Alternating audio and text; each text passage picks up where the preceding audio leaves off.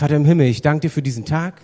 Ich danke dir für diesen Vormittag. Und ich danke dir, dass du hier mitten unter uns bist, weil dein Wort sagt, da wo zwei oder drei zusammen sind, da bist du mitten unter ihnen. Und wir sind hier viel, viel mehr.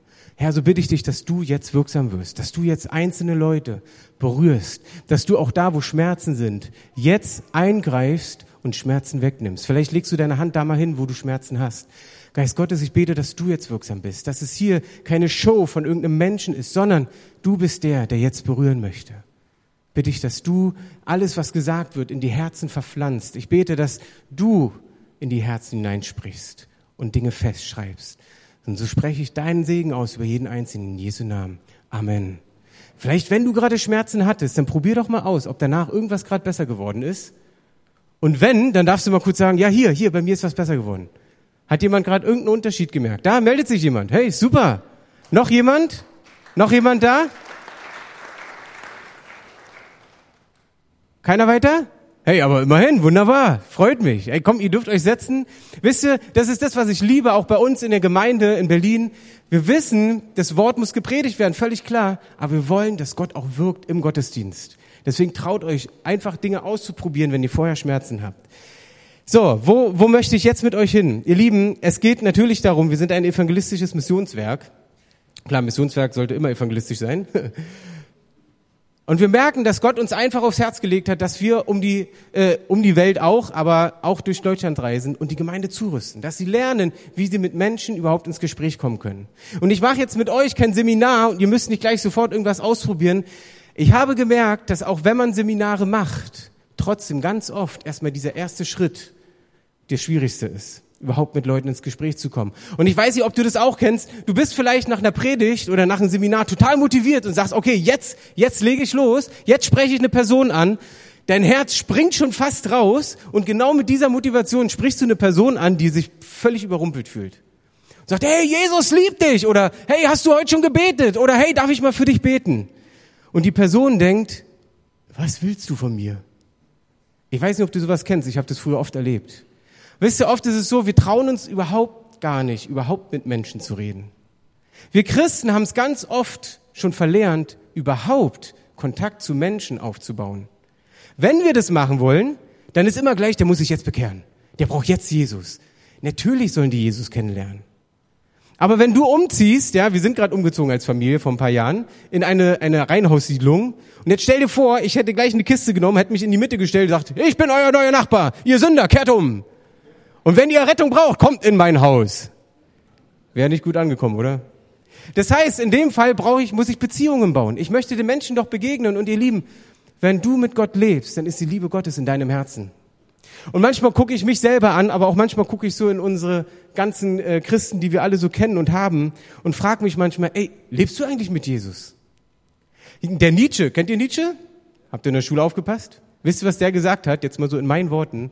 Wenn die Christen Erlöste aussehen würden, dann könnte ich auch an Erlöser glauben. Ich finde es ein bisschen krass. Aber weißt du was? Oft ist es so. Der, der in uns lebt, wir haben den Besten, der in uns lebt, der alles überwunden hat. Und wir gehen manchmal durch die Welt und wir meckern manchmal noch viel mehr als die Nichtchristen auf der Arbeit, weil wir wieder eine halbe Stunde Überstunde machen müssen, weil wieder so viel Arbeit da ist, weil der Chef schon wieder gemeckert hat und du wieder der Buhmann bist auf deiner Arbeit. Wir meckern, wir meckern und meckern. Aber das ist nicht das, was eigentlich in uns lebt. Das ist nicht das, was uns Jesus gegeben hat, als du ihn in dein Leben eingeladen hast. Amen dazu? 20 sehen es genauso. Aber wisst ihr, das hat für mich auch so einen Punkt. Im 2. Korinther 4, Vers 6 steht, denn der Gott, welcher aus der Finsternis Licht hervorleuchten ließ, der hat es auch in unserem Herzen Licht werden lassen, zur Erleuchtung mit der Erkenntnis der Herrlichkeit Gottes im Angesicht Jesu Christi. Ihr Lieben, ich weiß, dass es schwierige Situationen gibt. Ich weiß, dass es schwierige Lebensphasen gibt. Ist alles keine Frage.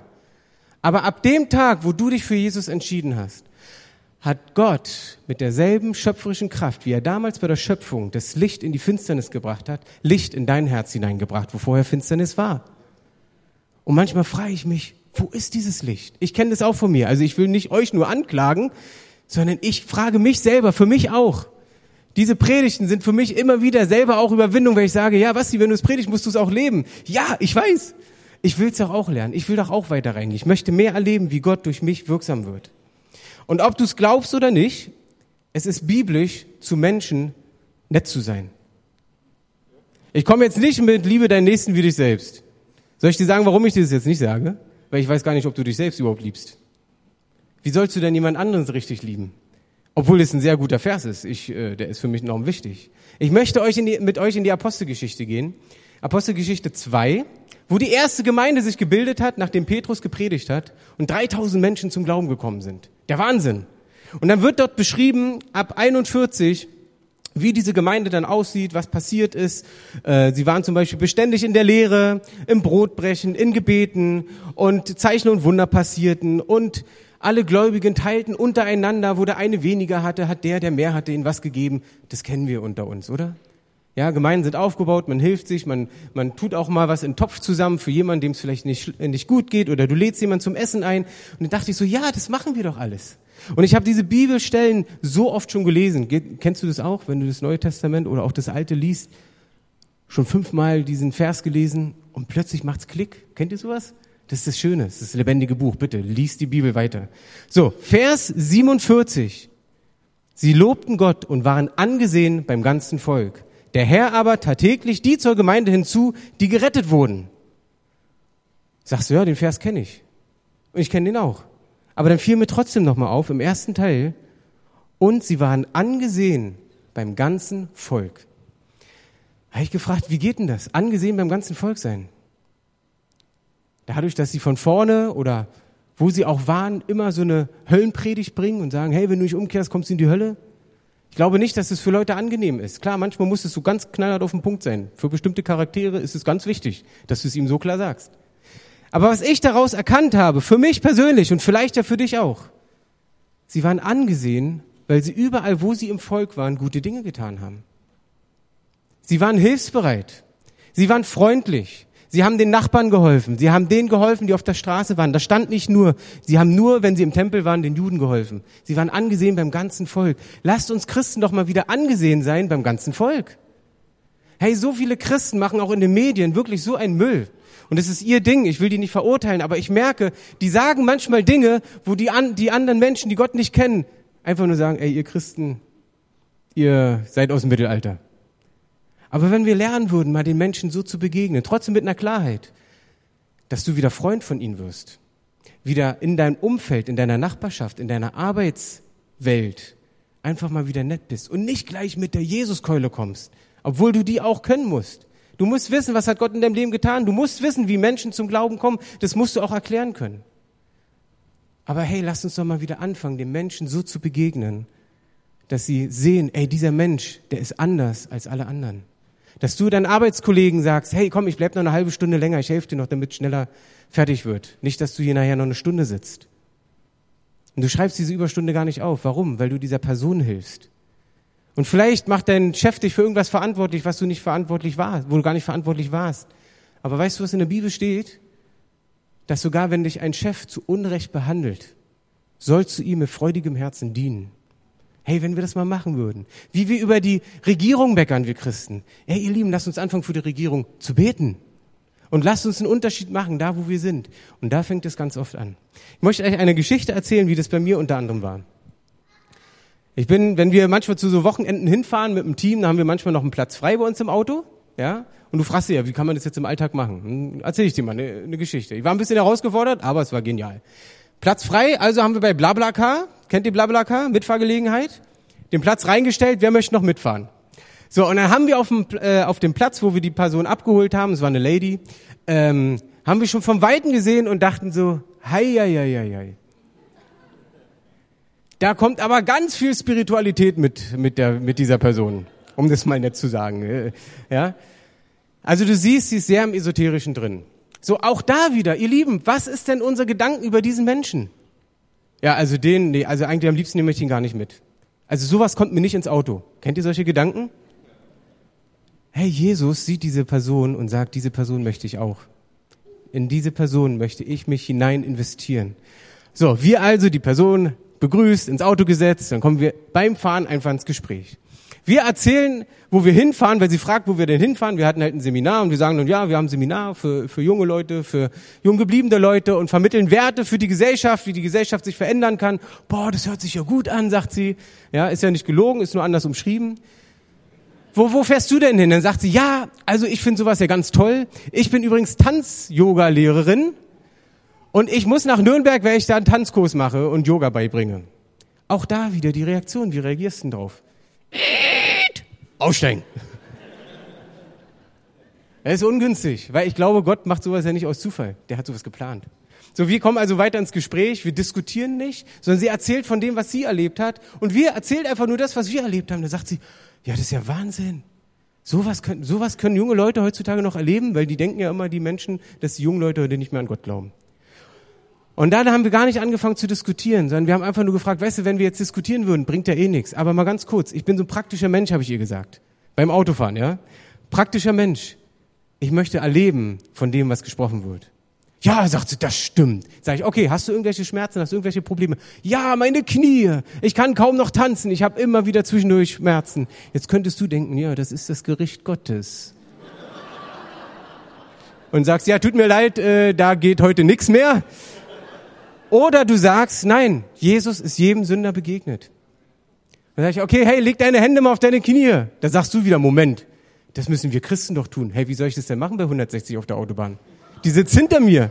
So, sie also ihre Hände auf die Knie und aufs Herz sollte es legen und wir beten einfach nur bei 160 auf der Autobahn. Hab ihr noch gesagt, keine Angst, wir machen die Augen nicht zu. Wir fahren ganz, so, danach, wir haben nichts weiter gefragt. Ich gucke in den Rückspiegel und die wird plötzlich ganz nervös und streicht sich übers Gesicht, über die Knie und irgendwie zuckt die und zappelt die da so ein bisschen und dachte, oh, dachte der Herr mal machen. Und dann legt die sich da auf die Bank und schläft ein und bei der Pause wacht sie auf und sagt, bin ich eingeschlafen? Ja, ich kann im Auto gar nicht schlafen. Warum kann ich jetzt schlafen? Wusste ich schon, oh, der Herr hat was getan. Sag ich, na komm, lass uns mal aussteigen, probier doch gleich mal deine Knie aus. Sie probiert die Knie aus und war total verdattert, was Gott getan hat weil die Schmerzen waren weg. Die war plötzlich ganz anders offen. Könnt ihr euch das vorstellen? Hätte ich jetzt meinen ersten Gedanken, mein menschlicher Gedanke, diese Person darf nicht in mein Auto, hätte die Person das niemals erlebt. Ich bin mit ihr immer noch Kontakt über Facebook. Die ist leider am Wochenende meistens weg, deswegen kommt sie nicht in die Gemeinde, aber wir sind immer wieder per Schrift äh, im Kontakt. Leute, so einfach kann es sein. Und darum geht's doch, dass wir im Alltag Dinge erleben, die Gott vorbereitet hat. Und weißt du, durch den Einsatz, bitte geh mal zum Einsatz, um eine Erfahrung zu sammeln, aber durch den Einsatz wirst du keine Gesellschaft verändern.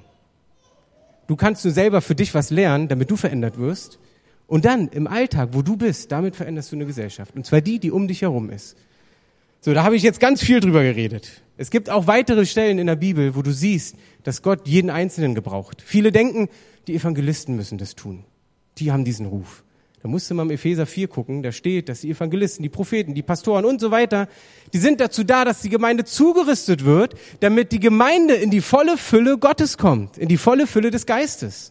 Das heißt, dass sie all die Dinge tun könnt, was die Apostel, die Propheten, die Lehrer, die Pastoren und so weiter bekommen haben, damit ihr das selber lernen könnt, das auszuüben. Das heißt, jedem Einzelnen gilt es von uns Menschen, von Gott zu erzählen. Und die Evangelisten rüsten dich da in dem Fall vielleicht zu. Und wir sehen in Apostelgeschichte 10, wo ein Mann ist, Cornelius, der auf der Suche ist, der kein Christ ist, der kein Jude ist, der aus dem Heidenvolk sozusagen kommt. Und in diesen, vielleicht kennt ihr die Geschichte mit Cornelius, ja, wie der sich für Jesus entscheidet.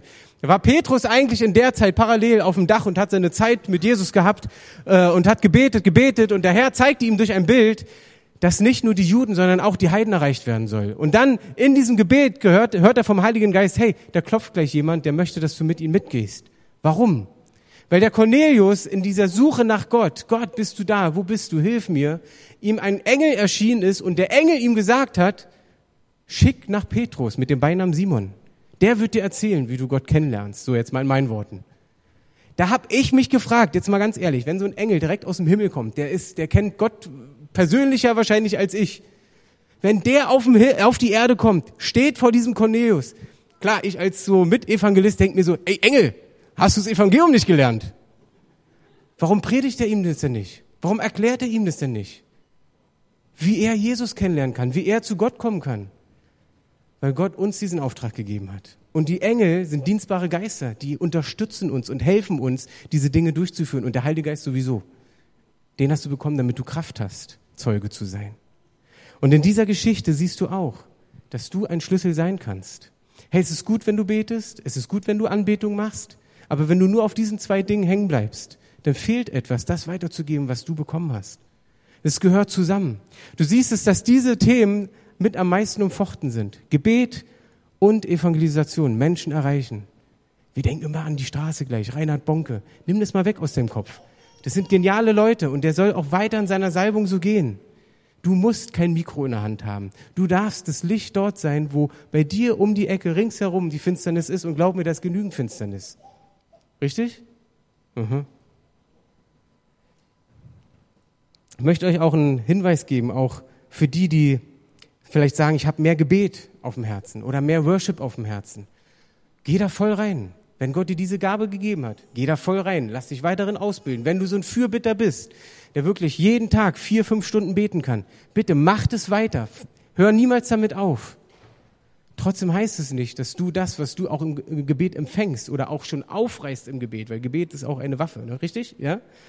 Dass du die Dinge dann umsetzt. Zum Beispiel habe ich, äh, sehen wir bei Jesus. Jesus hat Menschen erreicht und er hat gebetet. Er hat alles vereint miteinander. Sein Lobpreis war gar nicht, dass er mit einer Gitarre irgendwo stand. Wenn du das doch irgendwo in der Bibel findest, sagst mir gern Bescheid.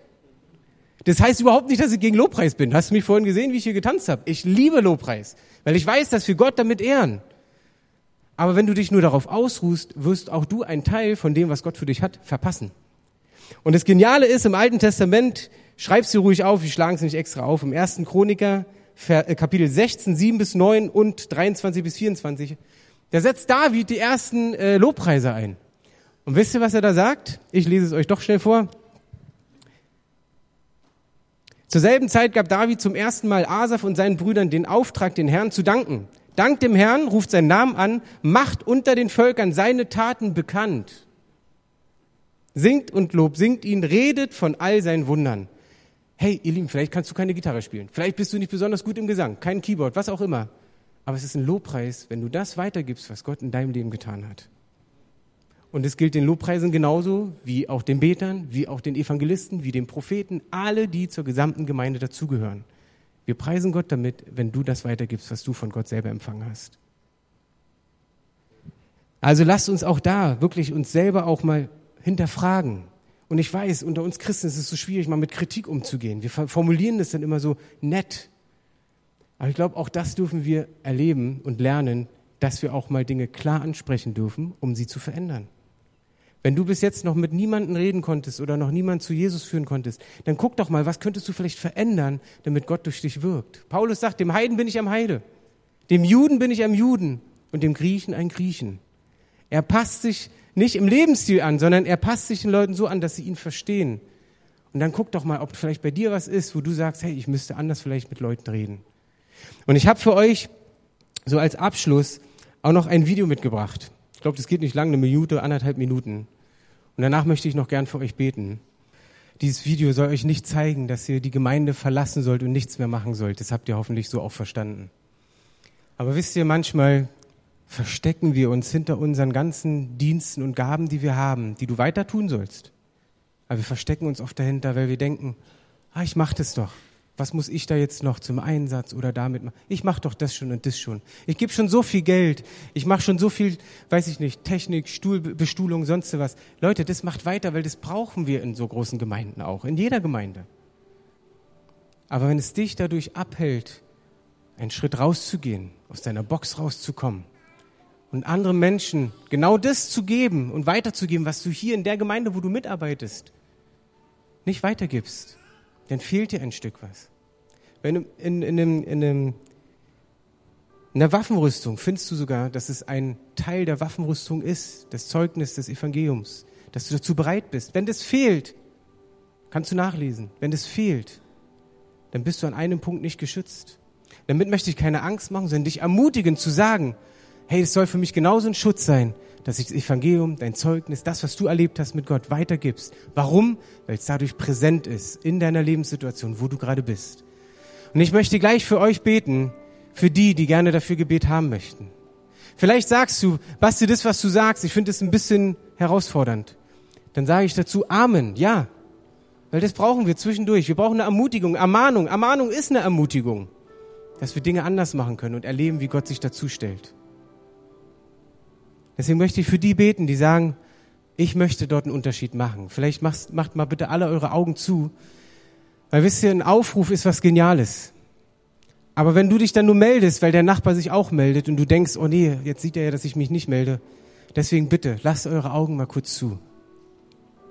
Ich möchte zuallererst fragen, ob hier jemand ist, der vielleicht eingeladen wurde, der Gott gar nicht so persönlich kennt, schon oft gehört hat, aber vielleicht nie eine Entscheidung getroffen hat, hey, dann ist es heute dein Tag, wo du sagst, Jesus, komm in mein Herz. Weil Jesus hat diese Mauer, die zwischen Gott und dir war, durchbrochen in dem Moment, wo du ihn einlädst. Er hat für deine Schuld bezahlt am Kreuz und hat dir vergeben, wenn du das annimmst. Wenn du das möchtest, dann möchte ich auch mit dir beten. Vielleicht ist jemand hier und bitte auch lasst da eure Augen noch geschlossen der sagt, ich möchte heute Jesus annehmen als mein Retter, damit ich eine Beziehung zu Gott haben kann, dann heb doch mal bitte kurz deinen Arm, weil dann möchte ich mit dir beten. Ist jemand da, der sagt, ich habe das bis jetzt noch nie getan und heute möchte ich Jesus in mein Herzen einladen? Dann heb doch mal kurz deinen Arm. Okay, fühl dich völlig frei. Vielleicht klopft es in deinem Herzen und du traust dich gerade nicht. Hey, und das ist auch okay, weil Jesus sieht dein Herz. Dann kannst du danach zu der Person, mit der du vielleicht hergekommen bist, Redet einfach drüber, die hilft dir, dass du Jesus kennenlernst. Und ich möchte jetzt mit euch, die sagen, was ist, was du sagst, es hat irgendwie ein Stück weit Wahrheit, auch in meinem Leben, nicht nur in deinem Leben, Basti, weil mir geht's auch immer wieder so. Aber ich möchte raustreten aus dem, was mein Alltag ist. Ich möchte hineinkommen in das, was Gott für mich hat.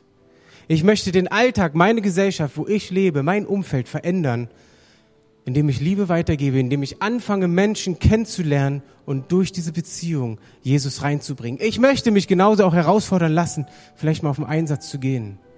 Was auch immer du jetzt Gott sagen möchtest. Ich möchte für dich beten und frage auch dich jetzt.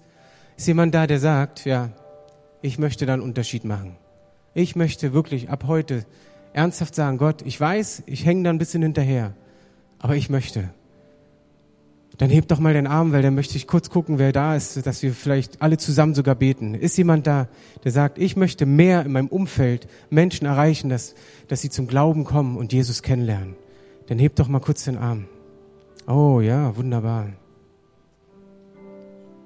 Halleluja. Komm, dann bete ich jetzt für euch. Vater im Himmel, du siehst diese Menschen, die gerade eine Entscheidung getroffen haben, zu sagen, Herr, ich bin hier, benutze mich mehr denn je möchte erleben, wie meine Nachbarn, Freunde, Bekannte, Arbeitskollegen, was auch immer, durch mich, dich sehen. Ich möchte mit, mit Liebe zu den Leuten kommen. Ich möchte sie nicht verurteilen, nur weil sie Dinge tun, die nicht gut sind in deinen Augen, sondern ich möchte ihnen begegnen und sie dorthin führen, dass sie dich kennenlernen. Komm, Heiliger Geist, bewege jetzt diese Herzen. Und wirklich, schaffe jetzt schon Situationen, ich weiß, Gott tut es, schaffe jetzt Situationen für die nächsten Tage, Wochen, Monate und Jahre, wo sie erkennen, den Blick, den geistigen Blick dafür bekommen, wo du Dinge vorbereitet hast. Dass sie darauf eingehen können, mit Liebe, mit Verständnis und für die Leute beten, mit ihnen beten, ihnen erklären, wie sie in solchen Situationen handeln, dass sie beten und einfach gar nicht mehr anders können und so in Kontakt mit Leuten kommen, neue Freunde bekommen. Herr, ich bitte dich, dass du uns Christen einmal mehr zeigst, wenn wir keine Nichtchristen als Freunde haben, dann müsstest du bei uns was verändern, Herr. Damit die Menschen, die dich noch nicht kennen, dich endlich kennenlernen. Hilf uns dabei, Freundschaften zu bauen, dass dadurch Menschen zum Glauben kommen. Und hilf uns zu überwinden bei solchen Aktionen wie auch hier so Einsätze, Summer to Go, was es noch alles gibt. Dass wir uns aufmachen, um Dinge zu lernen, um auch dort weiter dein Reich zu bauen, Herr. Ich danke dir für jedes einzelne Herz und bitte dich auch, dass da, wo jemand sich so noch nicht entscheiden konnte, dass du hineinkommst mit deiner Liebe, weil dort keine Verdammnis ist, sondern du möchtest jeden Einzelnen dorthin führen. Bitte ich, dass du in ihren Herzen wirksam wirst. Halleluja, Jesus. Und so danke ich dir und ich segne diese Gemeinde, dass sie wächst in dem, dass sie dein Wort weitergeben, deine Liebe, deine Kraft in Jesu Namen. Amen.